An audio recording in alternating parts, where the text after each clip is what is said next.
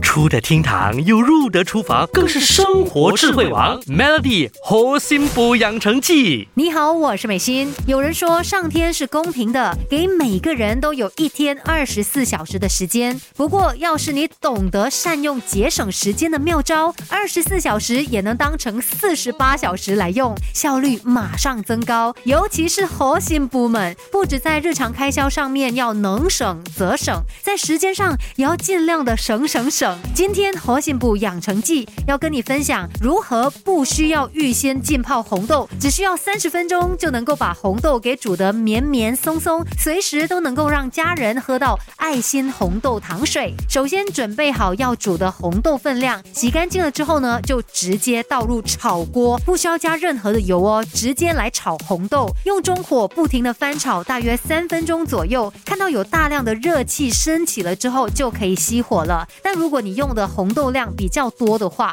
那翻炒的时间可能就会更长一些，这一点需要你自己来观察。接着呢，你就马上拿一张铝箔纸来盖住炒好的红豆，焖大概三分钟的时间。那这个焖的时间也是要看你红豆的量来做调整的。透过这样焖焗的方式，就可以加速让红豆熟透。接着再重复一次炒红豆、焖红豆的过程，然后我们就可以开始来煮红豆了。这里给你一个比例哦，如果说你的红豆量大概是四十五克的话，那就用八百毫升的水，用中火来煮大概二十分钟的时间。在这个过程当中，也要观察一下水量，适时的加水，避免不小心就把这个红豆给煮干、煮焦了。